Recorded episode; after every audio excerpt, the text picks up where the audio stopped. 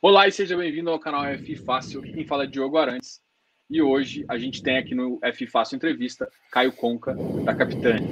A gente vai falar hoje sobre os fundos CPTS e CPFF, que são fundos bem famosos aí, principalmente o CPTS, é um fundo bem antigo do mercado. E eu queria também, antes que você conhecesse o meu entrevistado aqui, o Caio Conca, eu vou pedir para ele, para ele se apresentar um pouquinho e depois a gente vai falar um pouquinho da história da Capitânia e também de como ela se posiciona no mercado de crédito e também nesse mercado imobiliário. Bom, Obrigado. Boa noite, valeu. Boa noite, pessoal. É, sou o Caio Conca, sócio da Capitânia responsável pelo segmento imobiliário. É, Diogo, me interrompe se tiver alguma dúvida, tá? É, bom, a Capitânia é uma asset mais ou menos aí de uns 8 bi sob gestão, é, fundada em 2003 por ex-executivos do, do, Bank of America. É, basicamente, a gente tem duas estratégias, que é a área de crédito é, e a área imobiliária, é, mais ou menos com 6 bi alguma coisa é, em fundos dedicados a crédito e 1 bi 800 mais ou menos de fundos dedicados a fundos imobiliários. Então, são vários fundos, mas se você somar todas as estratégias aí, dá 1 bi 800 mais ou menos de, de FOF, tá? Como se a gente fosse um grande fundo de fundo imobiliário de, é, de 1.800, tá? É, a área de crédito, ela começou em 2008, a gente tem é, dois grandes setores que a gente atua, que é imobiliário e infraestrutura, é, acho que tem uma caixinha ali que, que são outros é, segmentos, mas assim, é, deve ser, sei lá, 10, 15% do, é, do, do, do, dos ativos aqui sob gestão. É, vamos lá, de forma resumida, tá? A gente no imobiliário aí a gente já já desembolsou para tudo quanto é segmento que vocês imaginarem. Então, ao longo da vida aí a gente deve ter desembolsado em torno de é, sei lá, 4 bilhões de reais no segmento imobiliário. É, de fundo imobiliário, como a gente gira bastante, acho que essa conta já está em é, acima de 6 bi. Né? Então a gente já desembolsou é, em algum momento da vida 6 bi de reais em, em fundo imobiliário. É, no crédito, a gente, acho que é importante falar, a gente está tentando passar essa mensagem há bastante tempo, principalmente para quem conhece o CPTS.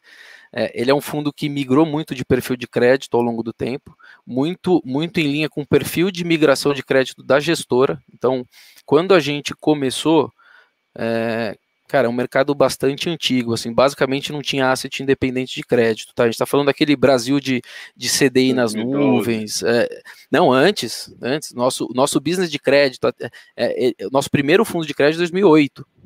Tá? É, então, assim, nosso dinheiro ele era mais estratégico, então ele era um, um dinheiro mais institucional, de family offices e, e de, de, de é, fundações. A gente tinha ali um, um custo de oportunidade muito alto. É, o que, que isso quer dizer? Que no imobiliário, invariavelmente, a gente acabou financiando os setores que são menos abastecidos de funding. Então, de 2000 e, sei lá, 2008 até 2000 sei lá, 15, é, 14, 15, que foi o momento que a gente conseguiu acessar via produtos diferentes é, um perfil de investidor mais arisco, ali um pouco mais varejo, é, wealth, private. É, a gente de 2008 a, a 14 15 a gente acabava fazendo muito mais coisa de loteamento, muito mais coisa de desenvolvimento. Então a gente de fato era uma casa mais high yield, tá? É, conforme o tempo foi passando, a gente foi crescendo, é, e depois de, de, de, ter desembolsado tudo que a gente. Putz, a gente já fez tudo que você imaginasse, de loteamento, hotel, é, tu, tudo que tem algum imóvel gerando algum fluxo de caixa ali, algum momento da vida a gente já, é, já deu crédito. É, a gente entendeu que existe uma melhor relação de risco-retorno e ela está é, nas operações dos, dos, três principais segmentos, que é, shopping, laje corporativa e galpão logístico, é, que são operações grandes, é, que ele não é nem um mundo bancário, porque em função do prazo é, o banco não, não, não consegue carregar, é, e você também não tem asset que tem porte para é, desintermediar o mercado e, e, e, basicamente, não digo fazer sozinha, mas é, operações de, sei lá, de 100 a 300 milhões de reais, por exemplo, é, que você consegue de fato acessar diretamente no tomador, então você encurta bastante caminho, é, fica com garantia boa de fato, então garantia que é, imóveis já prontos, operacionais, que já tem 5, é, 10 anos de vida, então você consegue medir muito bem o que, que, o que é valor daquele imóvel e você consegue desembolsar operações com spreads de crédito aí de 3 a 5% ao ano. É, a gente acha que é aí que está a melhor relação risco-retorno. Então, se você olhar aí o fundo, principalmente o CPTS, vai ver, é, inclusive a gente inseriu esse gráfico no último relatório mensal, que é para falar dessa migração. Então, se você olha lá o fundo, final 2014, final 2015, final 2016, vai ver essa migração. Então, o fundo basicamente era um fundo que tinha residencial e loteamento, ele migrou muito é, para os setores que a gente acha mais resiliente, é, com nomes de, de, de, de crédito aí absurdamente melhores, tá? É, não são mais aquelas operações de inflação mais é, 9, 10, 11, é, são, são operações com, com spreads menores, mas que a gente acha que é onde está a melhor é, relação risco-retorno, tá? É esse gráfico é, aqui? Isso, exatamente esse gráfico. É, assim, a gente tá, a, a, gente ainda tem um pouco dessa dificuldade de passar essa mensagem, tá? É, hoje, se você olhar lá os principais nomes da carteira, você vai ver que são nomes é, com perfil de crédito realmente muito bom é, operações com, com, é, com, LTV super baixo, é, com, com, garantias de, de empreendimentos super conhecidos, testados. Então, acho que se, se desse para resumir aí, é, essa nossa história, acho que essa é a mensagem que a gente é, gostaria de passar. E aí, do lado, do, do, no mundo de fundo imobiliário, é, esses mandatos eles, eles começaram de uma forma mais oportunista ali, né, no final de 2013 começo de 2014, né, que eu estava comentando com você aqui antes de começar, né, você perguntou, pô, por que, que você tem um monte de multimercado que compra fundo imobiliário? É, porque a gente começou de uma forma é, oportunista. Então, é, a gente viu que tinha oportunidade ali, o pessoal exagerou né, na, na, na, precificação de fundo imobiliário naquele momento, né? O juro saindo de 7 para 12, 13 super rápido, um monte de empreendimento sendo entregue, é, e o pessoal começou a perceber que aquela renda garantida estava muito longe de ser atingida, um desequilíbrio muito grande de oferta e demanda de espaço corporativo, shopping de safra nova, putz, teve uma é, uma bagunça, mas também não era para tanto. O pessoal exagerou e a gente que já fazia análise de fundo imobiliário, mas não tinha nada, passou o chapéu aqui nos investidores e falou: ó, tem uma oportunidade muito clara aqui. É, quando você abrir ali, é, fala, putz, vamos analisar tudo que tem de imobiliário no Brasil. Então pega as empresas listadas em bolsa, os players ali de, de private equity, pega tudo que tem sendo, tudo que está sendo transacionado no mercado. O mercado de fundo imobiliário é, claramente estava muito mais barato do que tudo. Então a gente topou esse desafio. Na época a gente não sabia o que, que ia ser o futuro, então isso aqui vai virar um business aqui dentro, a gente vai ter é, produtos específicos de imobiliário. Ninguém sabia o que ia ser, até porque a indústria, a gente está falando de uma indústria que pô, tinha valor de mercado de, de 15, 20 bi. Tá? A indústria como um todo tinha lá 60, 70 fundos. É, que negociavam ali de 15 a 20 milhões por dia. Então, você está falando que a indústria inteira negociava quase o que negocia hoje o fundo mais líquido. É, a gente topou o desafio ali, montou, passou o chapéu nos investidores e montou o nosso, é, o nosso multimercado. E aí de lá para cá, putz, aí a indústria evoluiu, a gente cresceu, teve um monte de coisa que deu para fazer. É...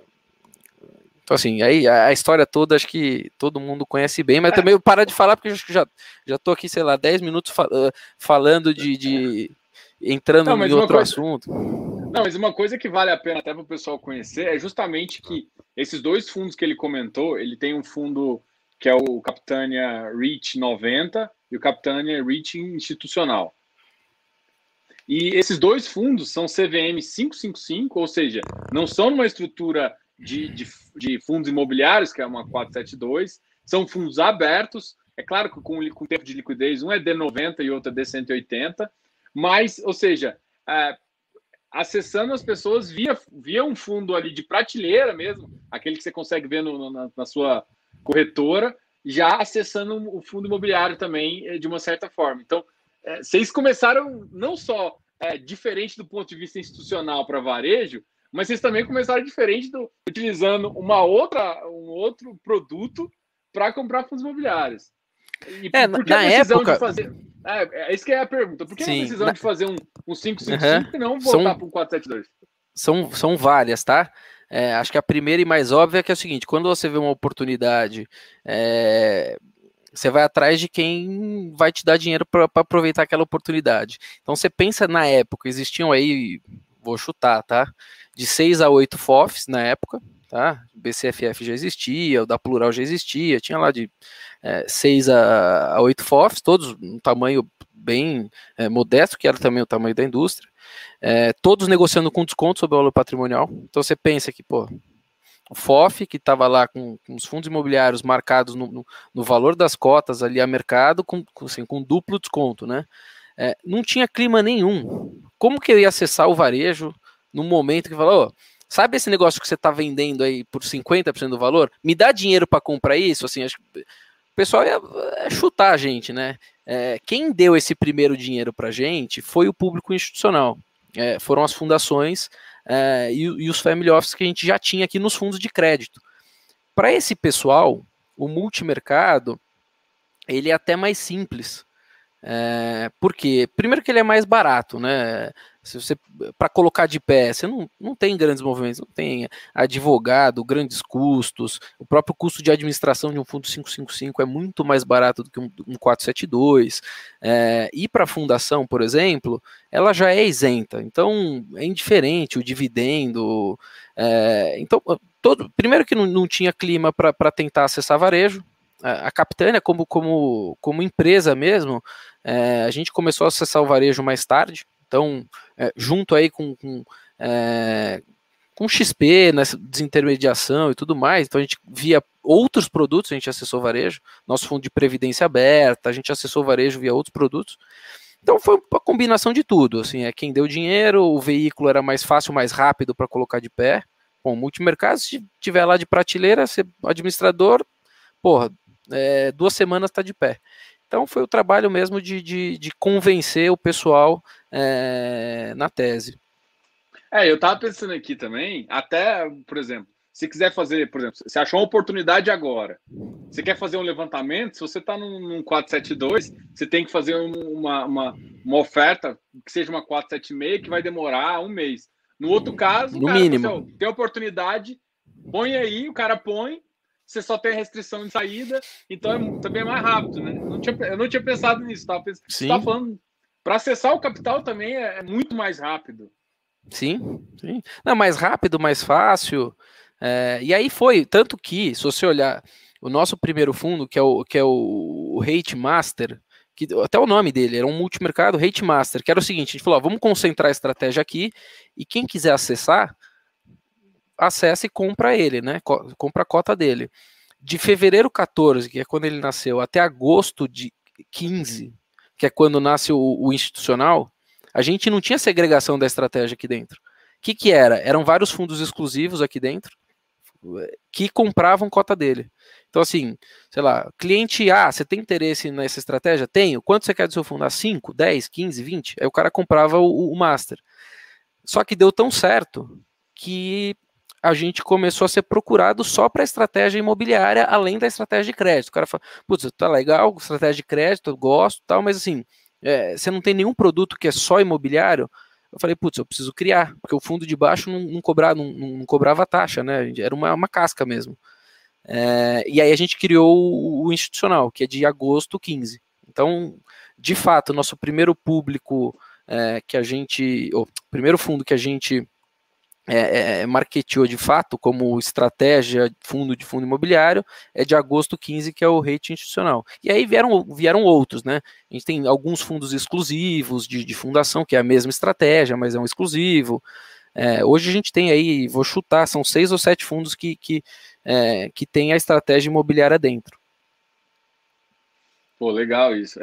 Essa estrutura eu gostei bastante. Aproveitando que a gente está falando um pouquinho desses fundos, é, e esses fundos, mais o CPFF, fez um movimento no mercado aí, ah, que eu acho que o pessoal tá conheceu é, esse movimento, que foi justamente a, o movimento de venda, né? De, na verdade, venda não, de chamar a Assembleia para poder vender o GRLV, que é um fundo antigo da Credit Suisse, de passivo, né? Que, que o pessoal também conhece. Então, vamos falar um pouquinho desse movimento, até para o pessoal ver valor e entender um pouquinho também a, a para tomar uma, até uma decisão. Acho que o pessoal já está. É, uma primeira pergunta é: a gente vai votar, por exemplo, eu tenho CPFF, eu vou votar nele para tomar essa decisão ou, ou essa, essa decisão já ficou ah, com vocês, assim? Porque acho ah. que a, a uhum. Ed já tinha feito algum movimento e às vezes ela chama para tirar um pouco de umas coisas, ela chama o, o próprio fundo deles para decidir essa assembleia. Isso vai tá. ser uma decisão nossa também, ou como é que vai ser? Tá, vamos lá. Acho que pr primeira coisa imp importante falar é também assim, sem entrar no mérito, é, o mercado, assim, cada gestora tem, tem sua forma de tocar o business, tá? E aí, forma no seguinte, tem, é, inclusive tem gente que é grande que não, nem, não consegue nem se dar o luxo de ter, por exemplo, ah, eu vou ter só um FOF e um fundo de CRI, por exemplo. A gente hoje atua dessa forma, que é a forma que a gente corporativamente acha que faz mais sentido, então, a gente não tem fundo de tijolo aqui dentro. Tá? Então, o que a gente vende para o investidor é de fato esse mandato de gestão é, de, de, de, fundo imobiliário. Então essa decisão ela é, ela é nossa, tá? No, no caso do, do, de outros, é, outros gestores, eu acho que isso é, eu acho que é até necessário pela legislação, né? Para falar, ó, é, eu estou comprando, eu estou fazendo isso, eventualmente está tá, tá sendo transferido para um fundo da administradora aqui e tudo mais, é, é, é até necessário às vezes. É, Você tá tá legislação. Pontas, né? É, a gente nunca a gente nunca tá porque a gente não tem fundo de tijolo, tá? É, e a gente não quer nem, nem ter que explicar um potencial conflito, tá? Isso como modelo de negócio mesmo. É, então, acho que respondendo a primeira pergunta, é uma decisão é, nossa mesmo como, como gestor do fundo. É, aí falando um pouco do movimento, tá? É, a gente, até antes disso, a gente acha que tem três formas principais aí de gerar valor na indústria, tá? É, a primeira, mais óbvia, é, é, comprar e vender melhor os fundos existentes, tá? Quase como um fundo de ações faz. Então, pô, tem lá 200 fundos, eu, eu vou comprar o melhor e vender o pior. Tão simples é, quanto isso, é, olhando só o que, que já existe. Tá? É, a segunda forma é, é, sendo ativista. Então, ativista no sentido de. É, existem vários tipos de ativismo também, mas assim, do nosso lado é sempre é, buscar o maior potencial possível de valor do imóvel que está lá dentro. Então, às vezes, é, é chamar a assembleia para, é, sei lá, reformar o imóvel, arrumar a solução, às vezes é diminuir o custo do fundo, às vezes é vender o imóvel. É, cada fundo tem sua, sua forma de gerar valor, na nossa opinião. Tá? Então, é, na medida em que a gente foi crescendo, a gente passou a ter posição é, relevante em muitos fundos. Tá? Inclusive, faz parte da estratégia. Eu quero poder é, influenciar nas tomadas de decisão. Tá? É, e a terceira forma é trazendo para dentro do mercado oportunidades que ainda não estejam lá. Tá? O mercado de fundo imobiliário ele tem é, aproximadamente aí tá, 10% dos ativos imobiliários brasileiros. Então, é lógico, cada shopping tem um pouco menos, é, laje, logístico já está indo para um pouco mais, mas mais ou menos, tá? Pensa que de tudo que tem de ativo imobiliário das principais classes, 10% dentro de fundo imobiliário. Então tem, putz, tem outros, sei lá, 90% que não estão. É, então, a gente sendo um provedor de capital com escala, você consegue é, trazer para dentro da indústria bastante coisa que não está lá. Então a gente é bastante é, proativo, prospectivo de coisa nova, é, sempre comparando com o que já existe. Então, se tem o fundo lá, existe, eu tenho que se eu vou fazer uma 476, eu tenho que comprar coisa melhor do que o que já existe lá, né? É, então é uma forma também de, de gerar bastante valor. É, então, voltando no ativismo, que, que foi a história do GRLV? É, lá atrás, quando, quando a Ambev falou, é, a gente não tinha posição, a nossa posição começou a ser formada março, abril do ano passado, tá? Tô chutando aqui. Mas mais ou menos foi quando a, a Ambev notificou que não ia ficar no imóvel, né? O grande locatário do imóvel. É, eu acho que, como sempre, o mercado ele acaba reagindo em excesso. Então, basicamente, putz, o cara, sei lá, tem 70% do imóvel, falou que vai sair, o fundo cai mais do que deveria, porque é, o pessoal costuma precificar muito a renda e não precifica o tijolo. Então, é, e o fundo foi para, sei lá, para baixo de dois mil reais o metro, 1.800, alguma coisa assim, 1.700, é, que é, assim, para a região, não é uma região primária de galpão logístico, mas é uma boa região, é um bom imóvel, bem construído, é, e a gente basicamente comprou ali aquele tijolo é, e foi formando posição. É, e aí é, veio a notícia de que a Ambev acabou não devolvendo, negociou, pediu desconto ano 1, ano 2, ano 3, jogou a multa para dentro do. É, é, o desconto para dentro da, da, da, multa, acabou sendo uma notícia bastante positiva, tá? É, hoje, qual que é o cenário do, do, do, imóvel hoje, tá? Primeiro, ele é um dos últimos fundos é, é monoativos de logística e acho que da indústria, né? Não, não vai sobrar. Corporativo ainda tem bastante, porque eles são mais antigos, mas de logística tem pouquíssimos. É, então ele é um fundo que acaba não diluindo risco, ele acaba ficando um pouco mais caro né, na, na, na, média, porque, putz, é, por ser muito pequeno, tudo tudo custa mais, né? Pô, a auditoria custa mais, o, a taxa CVM custa mais, a administração mínima do custa mais, tudo custa mais. É, e o cenário hoje do, do, do, imóvel é que ele ainda continua sendo um bom imóvel, ele tem uma vacância baixa, é, eu acho que ele tem um preço que está próximo do potencial dele, acho que também não, não, não, não é um, um, galpão, nunca vai negociar 3 mil reais o metro. É, então, assim, acho que é o momento de. de é, ele é um fundo que está muito institucionalizado, né? Que eu falo institucionalizado é assim: se você somar gente e outras gestoras, eu vou tem chutar que estoque. tem 70% tá nessa galera aí. E, e, aí você fala, pô, o free float do fundo não existe, porque não, cara, nesse preço, eu acho que ninguém vai comprar muito nem vender, não vai acontecer nada. É, por outro lado, acho que se a gente tentar vender no nível do imóvel, aí de fato a gente consegue o melhor comprador possível, porque aí o cara que está comprando imóvel, ele não quer saber quem está vendendo, ele não quer saber se o fundo custa 2% ao ano, meio por cento ao ano, não quer saber, ele quer saber, pô, tô olhando o imóvel, vou comprar para mim.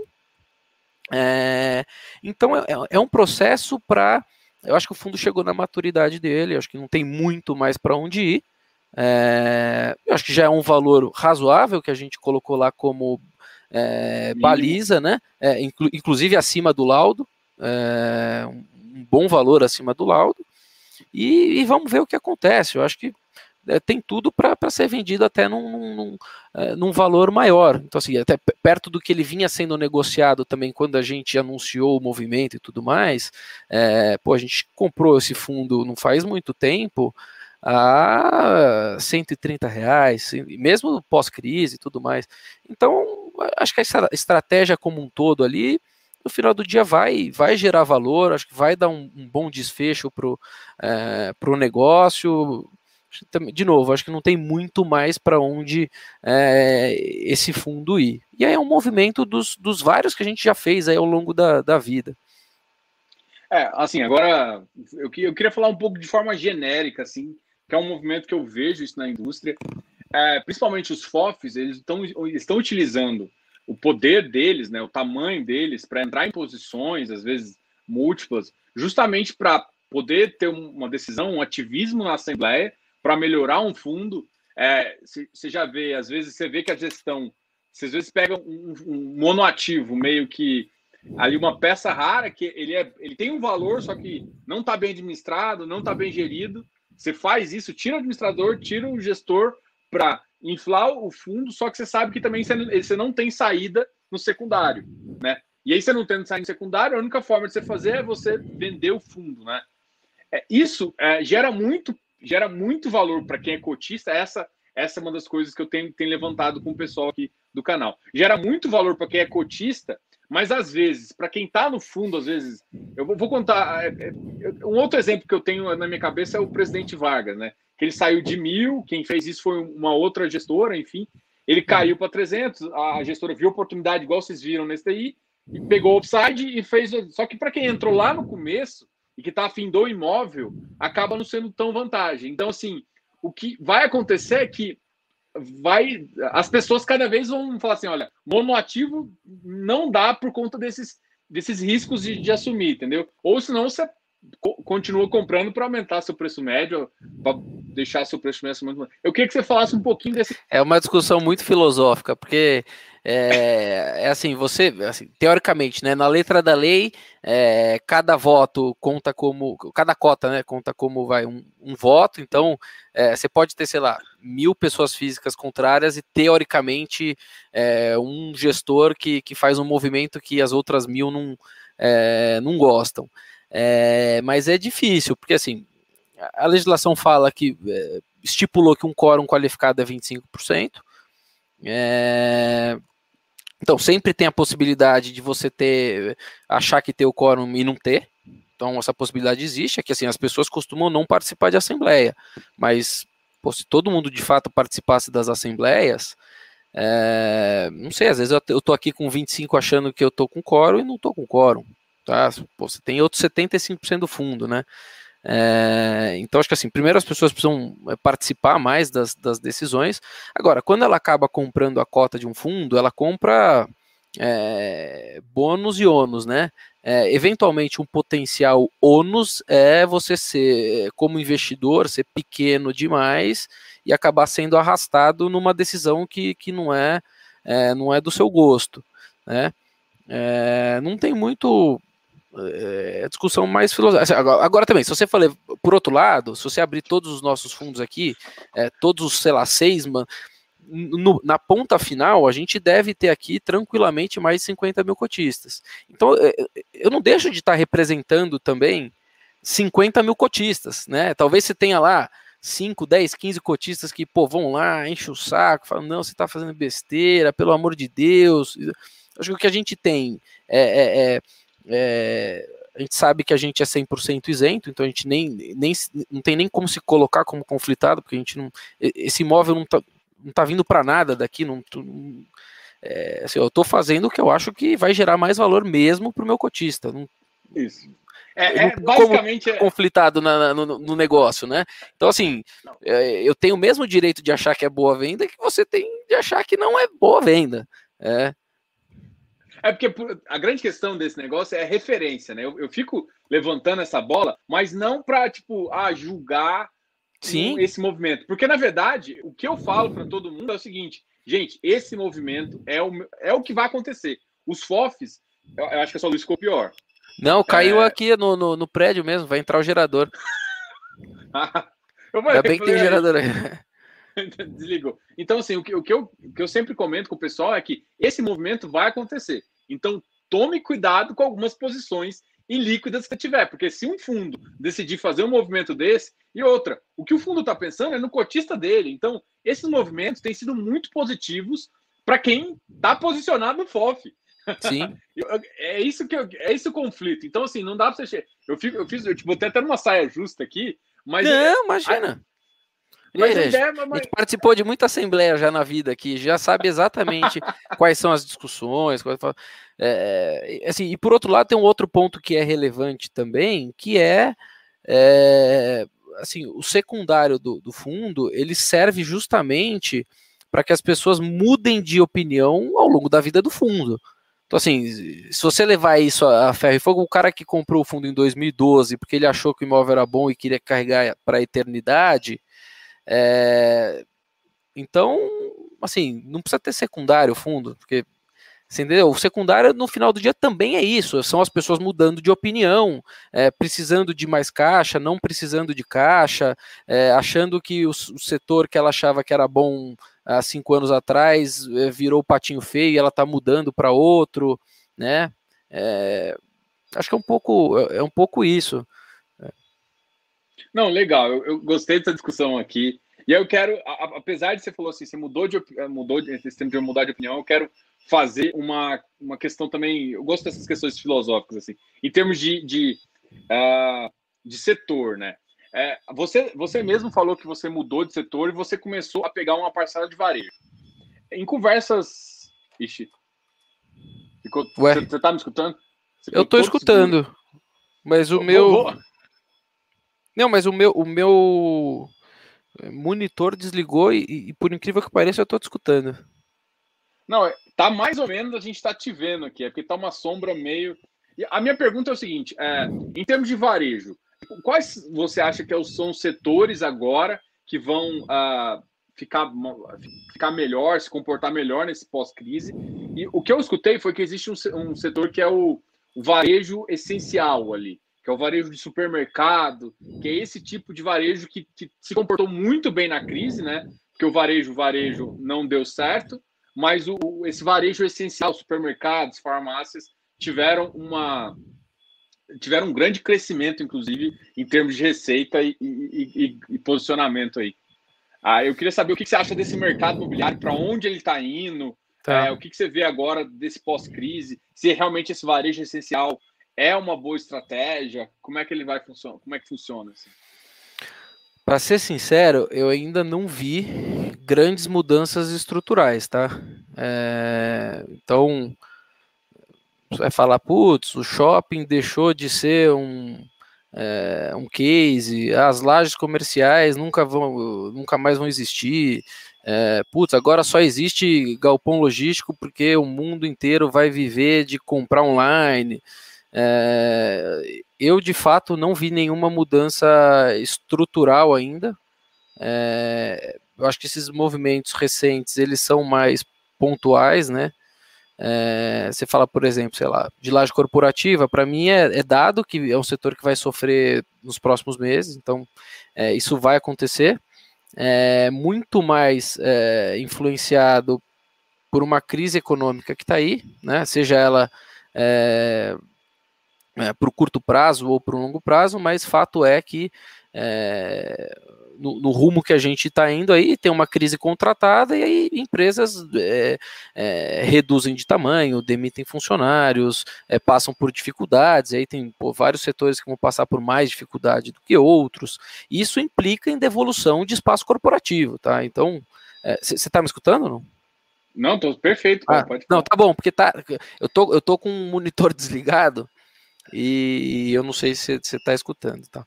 É, então isso implica em devolução de espaço, tá? É, e aí, pô, no curto prazo não tem muito o que acontecer. É, a gente está vendo já, né? É, os, os, é, se você aglutinar os relatórios mensais aí dos fundos, você vai ver que a tendência de devolução de espaço está acontecendo. É, ontem, renegociação, só... diferimento. Fala. Não, ontem eu fiz uma, uma entrevista com o Fernando da, da Buildings, né? E a gente fiz, eles fazem uma pesquisa, pesquisa imobiliária e tudo mais, e a gente viu realmente esse, esse crescimento ainda que no próximo trimestre ainda deve aumentar a vacância em São Paulo, é, deve aumentar a vacância no Rio, e, a, e segundo ele, assim, é, a previsão é para voltar aos padrões que a gente estava ali em 2019, só daqui a um ano, um ano e pouquinho. Então vai subir um pouquinho, vai demorar um trimestre para acomodar e depois vai voltar a cair, né? Mas, Concordo. de qualquer forma, vai voltar a cair, né? Não, é, é isso. Eu não, tô, eu não tô muito preocupado com médio prazo, porque a gente tem um equilíbrio de oferta e demanda aqui de espaço corporativo muito tranquilo, tá? É, eu costumo falar, eu conto nos dedos de uma mão é, os grandes projetos corporativos que tem em São Paulo, que é, que é o grosso aí dos fundos imobiliários, tá? A gente tá falando de, sei lá, quase 90% do, do é, da área dentro do, dos fundos imobiliários. É, não tem nada novo, tem, putz, tem. É isso, não dá meia dúzia de prédio. Então, para próximos anos, não tem, é, é, não tem muita oferta, não tem pressão, não tem nada. Só que é uma questão que vai, é, vai demorar o tempo dela para absorver. Né? E é um cenário que é, putz, é muito melhor do que o que a gente viu em 15 e 16, que era que muita coisa sendo entregue, crise econômica de fato duradoura, juros saindo de, pô, eu te falei, de 7 para bater o 14, 14. e pouco. É, é, outro, é outro cenário, tá? É, agora, o preço também, é aí é que está o pulo do gato, né? O preço também ele ajusta tudo. Então, é, é, de novo, precificar só renda é, é fácil, porque você, pô, você pega a renda lá e desconta aqui no curto prazo, é fácil, mas é, o difícil é você saber, tá? Que preço que eu volto a me posicionar, eu aumento a posição, é, porque, de novo, para médio e longo prazo, eu acho que é um setor que vai estar tá aí, tá? Eu não vejo é, empresas é, vivendo aí no, é, no home office para o resto da vida. É, eu não vejo nada disso, tá? Eu não vejo mudanças abruptas, eu não vejo mudanças abruptas, não, tá? É, então, bom, acho que voltou, voltou minha luz aqui, né? Voltou. Você está 100%. Então, iluminado. E aí, e aí falando, falando de setores, eu vou falar sempre sobre uma perspectiva de preço atual dos fundos, tá? Porque você vai falar, putz, o que, que sofreu menos? Pô, sofreu menos foi Galpão. Tem isso aí não, não é dúvida. Isso aí é só pô, pegar, é, faz ali um, um, compilado dos relatórios, vai ver. É, em função dos contratos é, é terem uma atipicidade, atipicidade maior, é, é, um segmento que foi mais essencial à atividade econômica, então não, não fechou, não, então assim, dá menos discussão de desconto. Dá, então, assim, foi o que menos sofreu é, de fato. Por outro lado, é o que relativamente está mais caro. Ponto. Isso é um fato. Tá? Se você pegar hoje os fundos de imóvel logístico, os grandes fundos, é, grosso modo, eles estão todos negociando com preço de tijolo acima do custo de reposição, que é o custo de você construir um novo. Tá, então assim, qual que é o. Assim, eu tenho um trade-off entre ter uma boa renda agora, mas está comprando uma coisa que no longo prazo tem mais competição, que, que, é, que tem uma barreira de entrada menor, é, que é mais fácil de construir, tem mais área disponível. É, cara, tudo isso é, são escolhas aí do, do, do cara que está investindo em, em, fundo imobiliário. Então, assim, hoje, se vai falar o seguinte: fecha o olho, pega as três principais classes aí, tá? O consumo essencial, ele é um, não dá ainda para chamar de uma classe, tem poucos fundos só disso, né, em termos de volume. É uma classe que eu, eu, eu gosto bastante, tá? É, mas se você pegar as três principais, fecha o olho aí, escolhe uma, shopping, Acho que o pessoal exagerou demais. É, a gente está acompanhando, assim, o resultado ainda vai demorar, porque é, é, tem que digerir muita coisa, né? Pô, é lojista que quase quebrou, é lojista que pede desconto, tem que digerir muita coisa. Então, assim, a venda ela volta antes do resultado.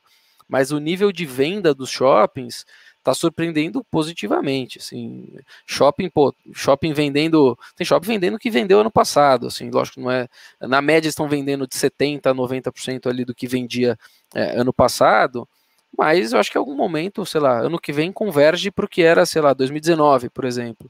E se isso acontecer, putz, eles estão num preço muito bom. Muito. É, então assim, e ele volta rápido, não é, não é a laje corporativa que volta mais para frente. O, falo, o shopping, pô, periga de tiver um final do ano ok, pô, janeiro, fevereiro do ano que vem eles estarem aí distribuindo o resultado que eles distribuíram no, no, no passado.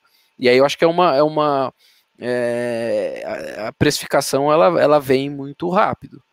Tá? Então, se pudesse fechar o olho aí e chutar aí, vai, compra, compra um, um setor aí, eu compraria shopping. Vou falar de dois setores aqui. Um que o pessoal até perguntou aqui. É esse, eu acho que você não tem na carteira. Setor agro. E, e também vamos falar do setor de corporação e, e residencial. O que, que, você acha desses dois setores? Tá, vamos Esse... lá. O, o, o, agro, a gente tem uma posição bem relevante no, no, Quasar, no Quasar Agro, que a gente veio formando no secundário, né? Acho que o pessoal exagerou, assim, o fundo. Tudo bem que as coisas demoraram mais do que, do que, do que o cotista gostaria para acontecer, né? Entre o fundo nascer e as coisas acontecerem demorou bastante. Agora, não dá para você precificar a caixa com desconto, com muito desconto, né? É, o caixa ele tem que valer pelo menos o caixa, ou sei lá, não dá para o caixa valer 80% de caixa, né? É, então a gente formou uma, uma, uma posição relevante lá, a gente acha a tese que faz sentido, é, é, e só precisa achar qual a forma correta de fazer, então não dá para o setor agro. O setor agro precisa de capital, a gente está falando, tá falando do Brasil, né? Então, não sei como vai ser essa solução, vai ser ainda bancário, vai ser fundo imobiliário, vai ser é, fundos específicos, CRA. CRA, assim, é um setor que é gigante e demanda capital, ponto. É, eu acho que é, o mercado vai encontrar a maneira correta de prover capital para o setor, tá? E aí tá, isso é um primeiro passo. Então o, o é um primeiro passo, o RIS é um primeiro passo, são primeiros passos é, que a gente é, não acompanhou, então a gente prefere acompanhar a distância e, e observar, ver como é que vai é, andar, Tá? E aí, é, se de fato funcionar, a gente vai lá, se mexe, dá nosso jeito de, de, é, de entrar de uma forma mais inteligente. Né? Às vezes é um, tem um fundo existente, você tenta trazer outro, é, mas a gente. E aí, de, sem entrar no mérito de, do fundo A, B ou C, é bom, é ruim, a gente é, é tá, tá olhando mais a, a distância. E o outro é o. Incorporação residencial. Ah, isso, incorporação residencial. É... Aí vamos lá. O mercado de fundo imobiliário ele, ele tem evolução natural dele, né? O que, que é evolução natural? É primeiro, mais óbvio.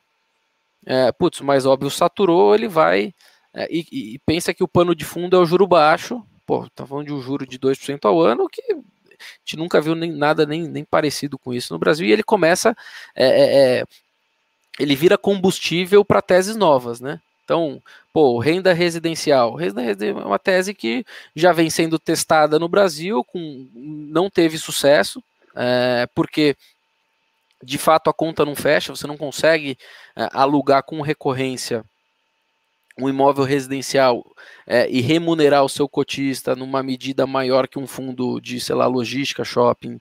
É, porque a conta não fecha do aluguel para o cara que está alugando, ele fala, putz, eu preciso alugar isso aqui a, sei lá, a 10x, sendo que se eu comprar esse imóvel eu pago 5x de prestação, sei lá. Estou colocando um...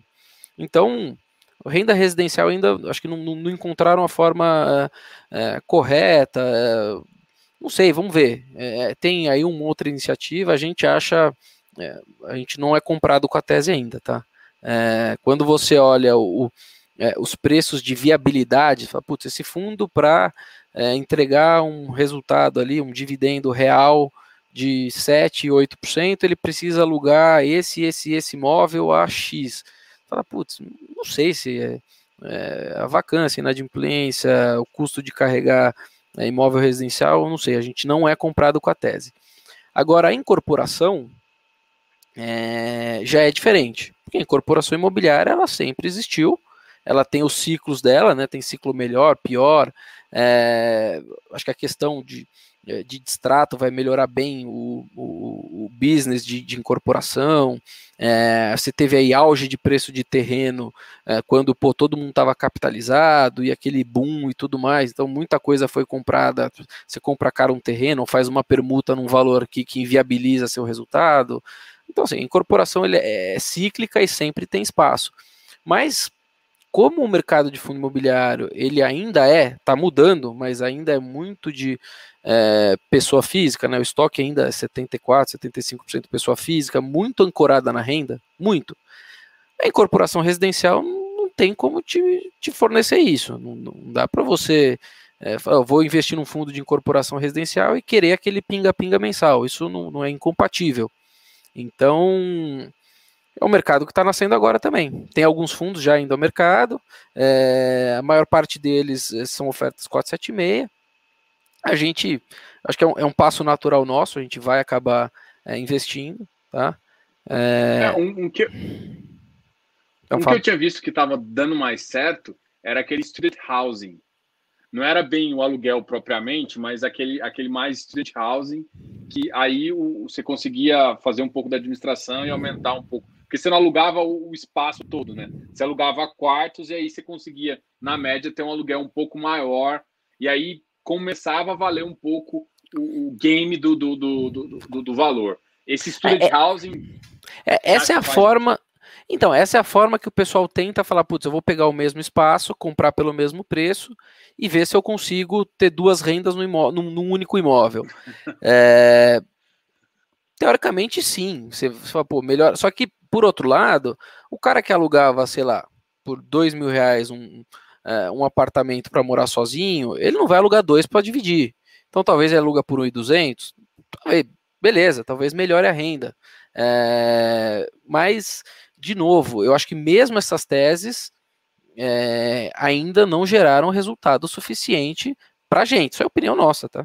É, para a gente falar, putz, não, eu não vou comprar um, é, um fundo de galpão aqui, que o galpão construído no preço correto, com bom locatário de longo prazo, é, atípico.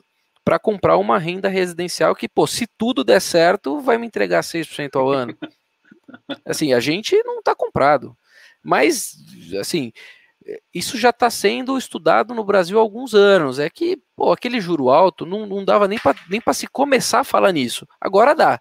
É, eu tenho certeza que vai ter gente com, com, é, com ideias, sabendo, sabendo é, a forma correta, entendeu? Tem, pô, tem bastante tese, cara. A gente tem, pô, a gente viu uma nova agora que é pô, comprar pô, prédio inteiro é, no centro de São Paulo, pô, quase que destruído, num preço quase que de graça, retrofitar e fazer isso que você está falando. É, talvez faça sentido, porque entre o cara comprar, reformar, ele gasta, sei lá, 4 mil metros quadrados, 5 mil metros quadrados, então ele consegue alugar de fato por um valor que rentabiliza isso. Agora, o cara, o cara constrói um negócio por, sei lá, 30, 30 mil metros quadrados e assim, quanto que, que aluguel o cara tem que cobrar ali, entendeu? É, então, assim, tudo isso meio que já, já foi feito. Como incorporação é, deu bastante certo, então o pessoal diminuiu o tamanho dos apartamentos, aproveitou melhor os espaços, tudo isso aconteceu, né? É, o preço por metro quadrado andou, é, mas na renda, tipo, como aluguel, putz, não sei, ainda não estou comprado não. Não, eu, eu, gostei muito do que falou, assim, eu acho que é, casa um pouco com o que eu penso. Assim, até o, o que, eu, que eu vi que está dando um pouquinho mais resultado, mas eu também concordo que ainda não dá para comprar esse student house. Eu vi algumas teses que eu gostei também. Agora, eu quero, eu quero entrar um pouco no CPTS, e como a gente está falando de taxa de juros baixos, que até a gente começa a discutir é, renda para residencial por conta dessa taxa de juros baixos. Vendo todos esses estresses que às vezes acontecem no governo e tudo mais, ver às vezes que, que, que uma taxa de, a, Focus coloca os juros o ano que vem a 2,5 ainda, enquanto o mercado uh, de DI precifica 3,6 já. Já vê, começa a ver. Eu, já, eu vejo essa diferença me dói a cabeça. Assim. Eu já falo, pô, como tem essa diferença entre o que o mercado faz? E aí você vê, uh, já começa a falar em, em acomodar teto e algumas, algumas reformas fiscais que não estão chegando, a reforma tributária que não anda. E, assim, mas a gente sabe que é Brasil e de repente, mesmo aos trancos e barrancos, passando qualquer coisinha, é, tipo, você tem uma bosta. Você passa. Desculpa, mas você tem, você tem uma. Passa uma coisinha que melhora um pouquinho, já o reflexo já fica muito positivo em termos de dívida futura, né? E isso Sim. já faz que ah, já dá para ancorar um pouco a juro embaixo. Eu queria que se desse um pouquinho da sua opinião antes da gente entrar no CPTS, porque aí a gente vai falar de junho. Não, vou, vai, vai ser rápido, tá? Até porque aqui, assim, a gente aqui na Capitânia, a gente não tem é, nenhum viés macro para nenhum produto, tá? Então a gente não tenta ficar acertando timing de juros, a gente não faz nada disso, até porque não é nosso mandato, a gente nem tem isso, a gente não tem um economista-chefe, a gente não tem nada disso. Então é muito do que a gente fala aqui, é muito de percepção das pessoas, então eu tenho minha percepção, o Arturo tem a dele, o Quinteiro tem a dele, o César Lauro, que é o super pessimista da empresa, tem, cada um tem a, tem a sua, né? É, cara, o Brasil é muito difícil de, de, de, de se prever. É, porque assim, acho que o peso, o peso de peso político, o peso das corporações, que eu digo corporações é dos lobbies, dos inter... ele é muito forte. Então você nunca sabe é, quando de fato é, a gente está migrando para um modelo mais enxuto, liberal, é, pró é, controle fiscal. Assim, às vezes eu já oscilei de super otimista, falo, nossa, pô, agora vai. Você vê, pô, você vê uma entrevista lá do Guedes lá no, pô, nos tempos passados, fala, puta que o Brasil agora vai voar. Aí você vê, fala, puta, parece que ele já está acomodando. É, é, é, difícil, é muito difícil. Não tem. Agora, você também como pano de fundo, você tem um mundo que não tem juro. Então, é, você acaba tendo, ficando meio que no relativo do mundo também, porque o Brasil não é uma bolha, né? Então você vai falar, tá, mas o, o juro vai explodir? Cara, vai, mas assim, o Brasil tem um país que tem uma boa dinâmica, um mercado é, ok, é, que aparentemente aos trancos e barrancos cumpre é, o combinado, né? São vários voos de galinha em sequência e, e, o mundo não tem juro. Então, vai falar, putz, eu, eu não sei, eu, eu acho que não vai para lugar nenhum, viu? Eu acho que ele, não, ele nunca é ruim a ponto de, de explodir, nem bom a ponto de você falar, nossa senhora, que tesão. É, é, é isso. Então, assim, qualquer coisa nesse meio do caminho tá válido a análise de qualquer um. Então, você, putz, você acha que o juro para o ano que vem, putz, sendo bem sincero aqui e humilde, eu não faço a mais vaga ideia. E não importa também, o que importa é justamente a tese. Exato. Pra gente aqui, assim, a gente tem um mandato claro no crédito. Pô, você vai tocar um mandato de crédito dentro desse mandato, é, dê dinheiro para boas empresas, com boas garantias, com spreads de crédito que fazem sentido, porque é lógico que quando você vai negociar uma operação, é, sei lá, a empresa está disposta a tomar um dinheiro a IPCA mais 6 ou a CDI mais, sei lá, 2. A gente faz a conta, vê a curva futura, onde que está o, o melhor spread, tudo mais, tudo isso a gente faz. Mas não é que a gente fica tentando arbitrar, entendeu? Eh, curva, a gente não faz isso. Então, eh, a gente é, é meio neutro essa questão de, é, de Brasil. Ah, aproveitando olhar, a, gente, a, gente, carrega, a gente carrega muito, muito pouco caixa nos fundos que, dedicados, né? Se pegar o, os nossos fundos de. Cara, a gente nunca tem muito caixa, porque a gente entende que o mandato é para investir. Se o cara quisesse caixa, ele tem na, na, na, na, na pessoa física dele, na, empre, na empresa dele, a fundação tem na, na, na, na, sei lá, no mandato dela, XYZ. Quando ela terceirizou para gente o crédito e o imobiliário, é, ela terceirizou para a gente investir e fazer nosso melhor nesse, né, nesses segmentos. Não, isso é show de bola. Aproveitar que a gente falou do mandato de crédito, e aí entrando, falando um pouquinho de.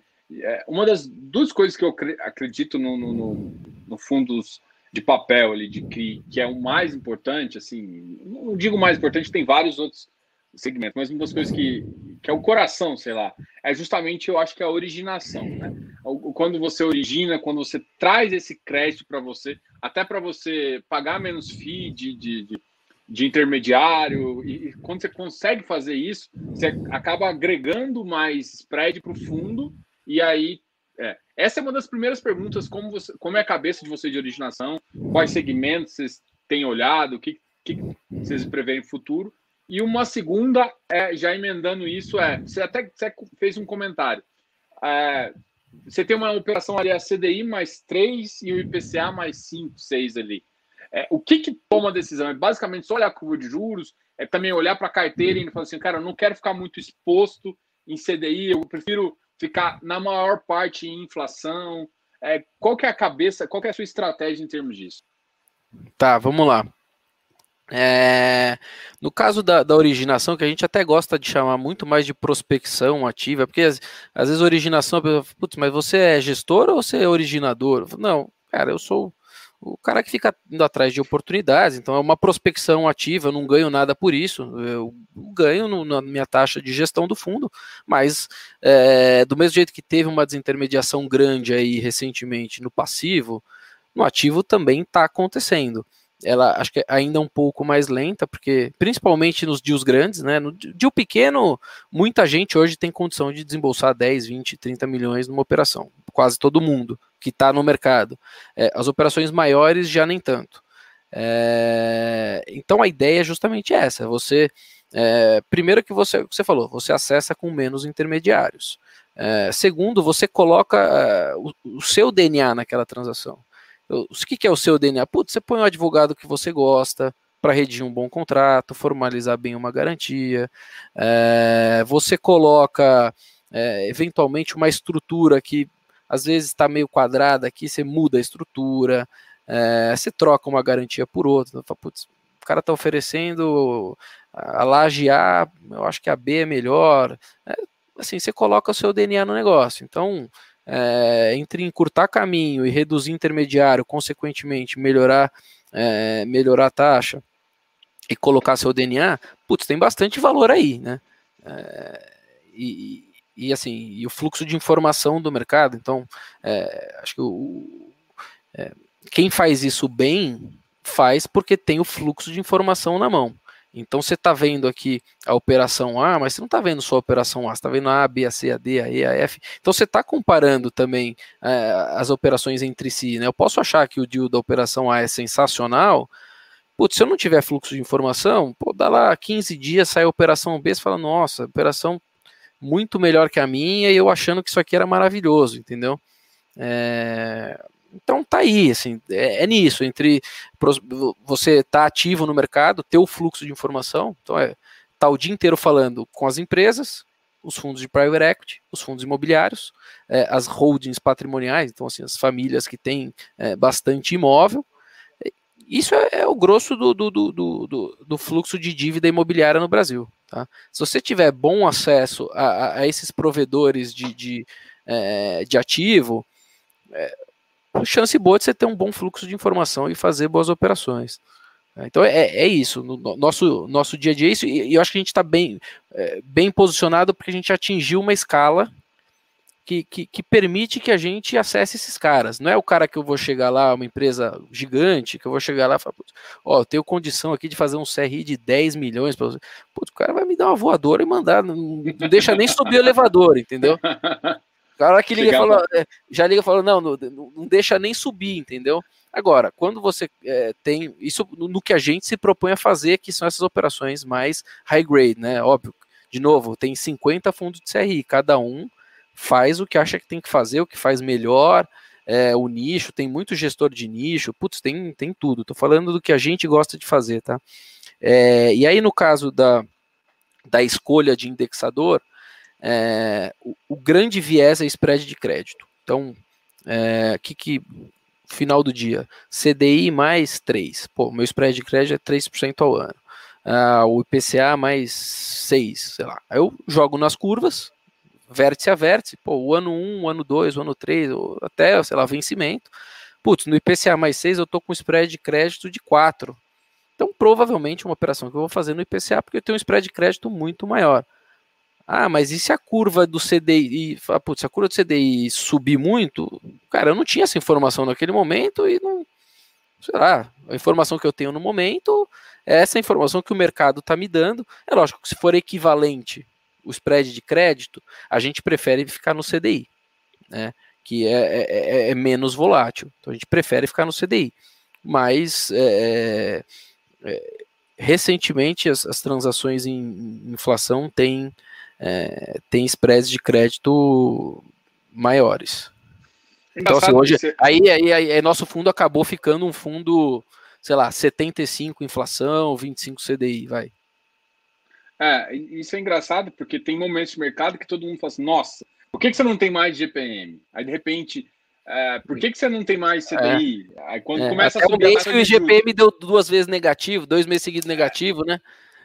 Aí, de repente, IPCA, aí, de repente, tá IPCA. Você devia ter só IPCA. Aí, de repente, a, a, curva sobe, o CDI, a Selic sobe rápido, aí os spreads do tudo ferra um pouquinho, e aí, pô, mas por que, que você não tem CDI? Então, no resumo, é bom, o equilíbrio é sempre melhor, né?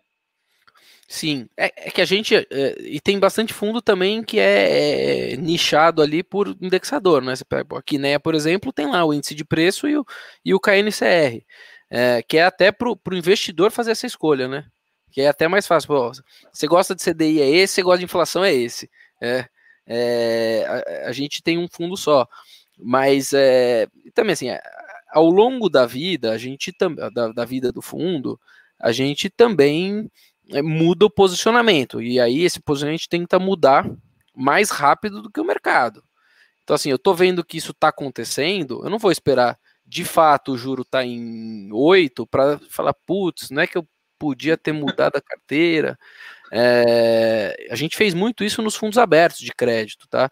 A gente, a gente não tinha quase nada, nada, nada de percentual do CDI. A gente já, a gente já tinha é, essa visão, já tinha migrado a, a carteira para um, um negócio mais de spread de crédito é, bastante antes. Então, quando o CDI caiu muito, aquelas transações que antes eram maravilhosas, né? Pô, isso aqui Alô? Alô? que acabou virando um mico, né? Porque, pô, 120, 130 do CDI acabou virando nada, né? Então, a gente, a gente faz isso, né? Mas não é que a gente faz. É, a gente faz porque a gente tenta se mexer mais rápido do que o mercado já vendo o que está acontecendo, né? Mas na largada, a gente não tenta ficar arbitrando curva, não. Não, legal. Agora, olhando para o CPTS também, é, vocês têm umas co uma, uma, coisa que eu acho bem interessante lá, assim, alguns fundos também fazem, outros não. Vocês fazem um book ativo de CRI, vocês têm um book ativo de FI, né? Então, até quando vocês detalham o rendimento de vocês, você tem é, o rendimento do CRI, o rendimento do ganho do CRI, o, o rendimento do, dos fundos imobiliários, também o ganho de capital dos fundos imobiliários. Então, a, a proposta de valor de vocês é, inclusive, girar essa operação para você originar mais? Seria isso? Sim, na verdade é, foi uma sugestão quando, quando a XP fez a emissão no ano passado. O fundo ele era o primeiro fundo imobiliário que a gente comprou no CPTS foi acho que em novembro do ano passado. A gente não tinha nada. É, e eles sugeriram, ele falou: você tem o fundo de fundo, o nosso de fundo de fundo é inverso, então ele pode, ele pode ter um terço em CRI diretamente.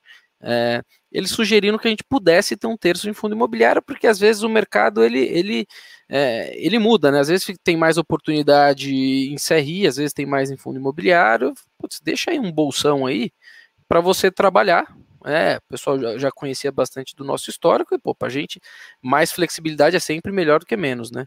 É, e a gente começou a usar. Então, novembro, dezembro, putz, quando veio a crise, cara, a gente tinha 5% de caixa no fundo, mais ou menos.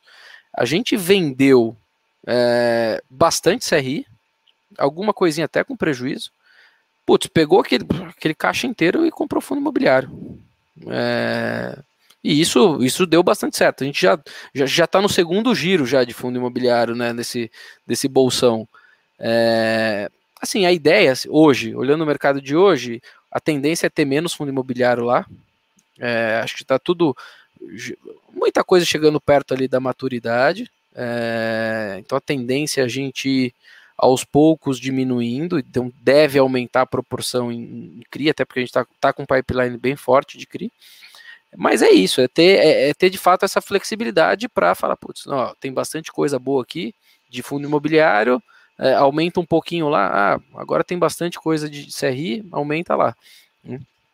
Mas é engraçado, Caio, que vocês têm um fundo que está um pouco posicionado, um pouco não, bem posicionado em high grade, mas a, a entrega de vocês é, é, mais high yield, né? Sim. Vocês têm uma... É, essa, é, essa é a nossa dificuldade. É, é, é, o que eu tento é o que eu tento passar em tudo que eu faço de, de conversa, live, reunião, roadshow. É, eu tento falar, cara, nosso fundo é lógico que ainda tem é, se você pegar, ainda tem ali, hoje acho que não dá nem 5% da carteira, de operações uhum. mais antigas, que são aquele perfil mais antigo da Capitânia, mas que estão lá é, e estão nos, nos finalmente. Então, pô, um CRI desembolsado em 2010, 2011, que está acabando, falta um ano, seis meses. Tem bastante coisa assim na carteira. É, mas se você pegar o tamanho das coisas, você vai ver. É, o CPTS é um fundo high grade pega as maiores posições, você vai ver que ele é um fundo high grade. É... E aí, nesse giro, a gente tenta melhorar o resultado do fundo. Então, assim, deu certo. Pegou um momento bom, é, conseguiu formar uma carteira boa. A gente se mexe bastante no secundário também. Então, gira não só fundo imobiliário, mas CRI também. Então, assim, a gente é, tenta entregar um resultado melhor que um fundo high grade, mesmo tendo uma carteira high grade. É, então, assim, esse, esses dividendos de, sei lá, 0,7, 0,75, 0, é, assim, é teoricamente não é condizente, é, não é tão condizente assim com, com a carteira. Mas, assim, olhando para de hoje para frente, é, muita coisa ali já foi formada, então, assim, acho que esse, esse ganho de capital está tá bastante contratado. Tá? A gente, inclusive, divulgou no último relatório mensal também qual que é o ganho é, que eu tenho embutido nas posições de fundo imobiliário. Se você abrir lá, você vai ver. Então, eu vou chutar aqui, tá? No, no, no final do mês passado, acho que a gente tinha uns 6 milhões de reais para fazer de resultado, considerando a, a, cota dos fundos ali a mercado. É, então, assim, isso está meio que tá meio que formado. Assim, aos poucos a gente vai, é, a gente deve diminuir essa posição de fundo imobiliário e, e aumentar a posição de, de CRI. Bom, legal isso. Uma, uma, pergunta que eu tenho, acho que inclusive essa eu tá sempre estava querendo fazer para você é o seguinte: vocês vieram com uma emissão, né? E essa emissão segura teve um, uma aceitação boa no secundário. Ela fez com que o secundário ficasse positiva e aí, logo em seguida, vocês acabaram fazendo uma segunda missão. Uh, e aí, essa segunda missão acabou fazendo com que o secundário cedesse bastante, assim, né? Uhum. É, o assim, do, do, ponto de vista ali do investidor, para mim gerou uma oportunidade que, inclusive, a, o valor da emissão ficou abaixo do, do secundário. O secundário precificou, para mim, estranho ali, principalmente uhum. pela qualidade do fundo.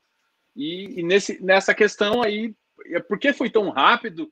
Porque vocês estavam esperado dois resultados. Sim. Fundo... A gente, é. não, vou falar aberto.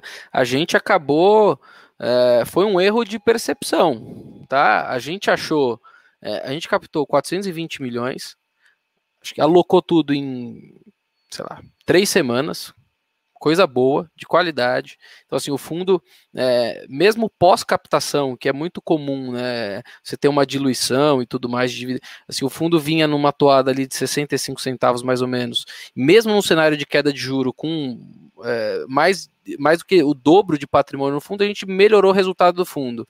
A gente achou liquidez no secundário, sei lá, dobrou, triplicou. A gente achou que só tinha notícia boa ali. Só que acabou faltando dinheiro para a gente colocar o pipeline de pé. Tipo, faltou dinheiro. A gente tinha mais operação, inclusive, para colocar lá para dentro. E a gente falou: opa, olha que legal. A gente é, alocou rápido, melhorou o resultado, liquidez melhorou.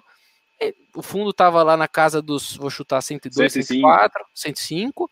Bateu 105. Falou, olha que legal, vai ser bater em morto, vamos embora. Vamos colocar para dentro para colocar esse pipeline de pé. E não e é aquele negócio, né? É, é a diferença de percepção é, sua para o investidor, né? E eu só apanhei, a verdade é que eu só apanhei. E eu, pô, mas você tem que me cobrar por tudo menos isso. Tem que me cobrar se o fundo foi mal alocado, se não tem resultado, se, se eu fiz besteira, se. É, e acabou que o pessoal ficou bravo, que, pô, você não deixou o fundo andar. Mas é, é assim, é vivendo, vivendo e aprendendo. Não, não tem muita é, explicação mesmo, é, é isso. Ah, eu imaginei que vocês tinham um pipeline sobrando aí, viram a oportunidade. A CVM também tinha tirado a, a, a, um tempo mínimo de uma oferta em outra na, na 476, e isso facilitou aí. Não, foi bem legal. O último detalhe, eu acho que já até passou da, da, da, da nossa. que eu queria falar um pouquinho da, da posição de vocês, e aí acho que está nos dois fundos, do TXF do TRXB, né?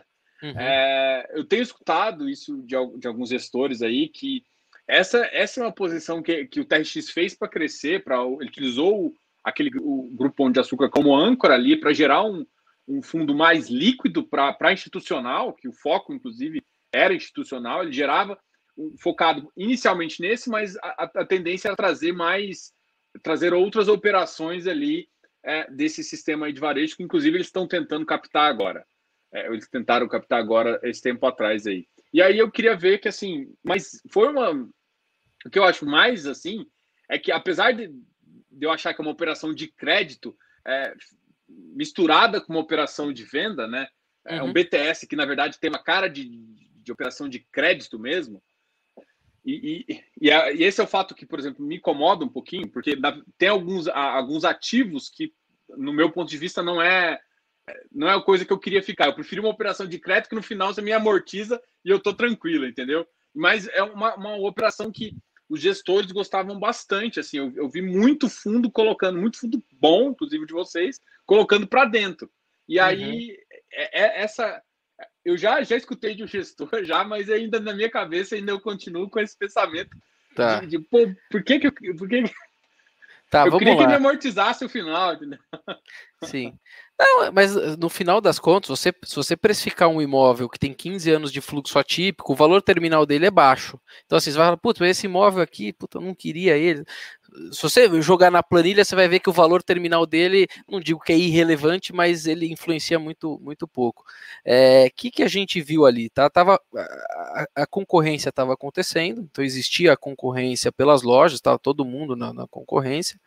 É, a gente foi procurado é, para ser um provedor de capital é, do player que, que acabou é, fazendo a proposta vencedora, vai na concorrência. E naquele momento a gente viu a, a coisa toda de forma muito defensiva. Você falou, putz, isso aqui é sensacional. Eu falei, cara, assim, o mercado andando, isso aqui não é sensacional, isso aqui é ok. Por outro lado, putz, a gente estava num momento muito difícil. É, Para navegar nesse momento de super incerteza, então assim, eu estou falando de pô, o fundo de shopping que, é, que tinha um resultado de 60 centavos e foi para negativo, que eu não sei se volta quando volta, é, os fundos de galpão que, na minha opinião, estão caros, o fundo de laje que curto prazo está super difícil. Você, como gestor ali, o que, que você faz? É, a gente viu uma, nisso uma forma defensiva de passar por esse momento. Então, o que, que eu vou estar exposto ali? Vou estar exposto uh, a imóveis uh, bons, uh, alugados para um, um, um, dos maiores grupos brasileiros, num contrato atípico de 15 anos, numa rentabilidade decente. Ponto. Então, fez bastante sentido. E, e, e foi bom, porque se você pegar mesmo o fundo a 100 reais, que é o que está negociando hoje, é, nosso preço médio lá é para baixo disso, né? A gente fez boa parte da posição foi na emissão a 97,60. É, se você colocar dividendo, a gente está falando de uma posição aí que tem um retorno até hoje aí de uns, sei lá, 8, 9% é, ao ano. A gente está falando um momento em que o FIX caiu 12, 13. Então foi defensivo. De fato, foi bastante defensivo. É, então foi, foi basicamente o que a gente enxergou. Falou, putz, esse é um setor é, que vai sofrer pouco, é uma empresa que vai sofrer pouco, é, são imóveis essenciais ali para a atividade da empresa. Mas para a gente pareceu bastante, bastante ok. É tão simples quanto isso. Não, legal. Obrigado aí pela resposta. Uh, eu vou, quero te agradecer, vou deixar você falar as últimas palavras aí, agradecer também. É, obrigado por você participar aqui do canal, obrigado por você responder as perguntas. Eu acho que o pessoal entendeu bem a filosofia. Eu acho que é essa a ideia aqui, né? Mostrar como você pensa, porque eu, eu, o que eu comento com a galera é o seguinte: eu não compro fundo, né? Eu compro um ativo mas eu quero saber como ele vai ser gerido. Para mim, eu compro a sua cabeça, entendeu? Então, uhum. o CPTS eu tenho CPTS-B, CPTO, CPTS 11B desde 2018, né? Quando Agora não uma... tem mais o B, né? Não tem mais o B, né? Agora tiraram é. o B, saiu de balcão. Naquela, eu acho que quando eu comprei, eu acho que ainda era no começo era só para qualificado, não é? Não era. Não, mudou faz pouco tempo. Então eu comprei ele quando ele era para qualificado, eu fiquei com ele um tempão. Vi ele, vi ele um pouquinho mais high yield, mas mesmo assim não diminui entrega, vi a carteira dele. Então, parabéns pelo trabalho aí. Eu vou deixar você com as últimas palavras, senão estou falando demais. Obrigado, não, obrigado pelo espaço. Acho que é, eu não tenho nada para falar específico, é só convidar todo mundo a, a conhecer a Capitânia, a conhecer os fundos, é, se interessar, acessar nossos relatórios, é, dizer o que, que acha. A gente é, está tentando melhorar os relatórios é, todo mês. Então, acho que nosso relatório está é, bastante completo, mas sempre pode ser mais completo. É, a ideia é, é dar informação e, é, e é isso. Assim, saibam que, que do lado de cá tem uma empresa de pessoas que só fazem isso a vida inteira, estão sempre sendo dedicadas. É uma empresa enxuta, mas de, de, de gente que, que faz isso 24 horas, 24 horas por dia sem conflito. Show de bola, Caio. Obrigado aí. E, pessoal, não se esqueça de dar um like aqui no vídeo, se inscreva aqui no canal. Até mais, até a próxima. Obrigado, Caio.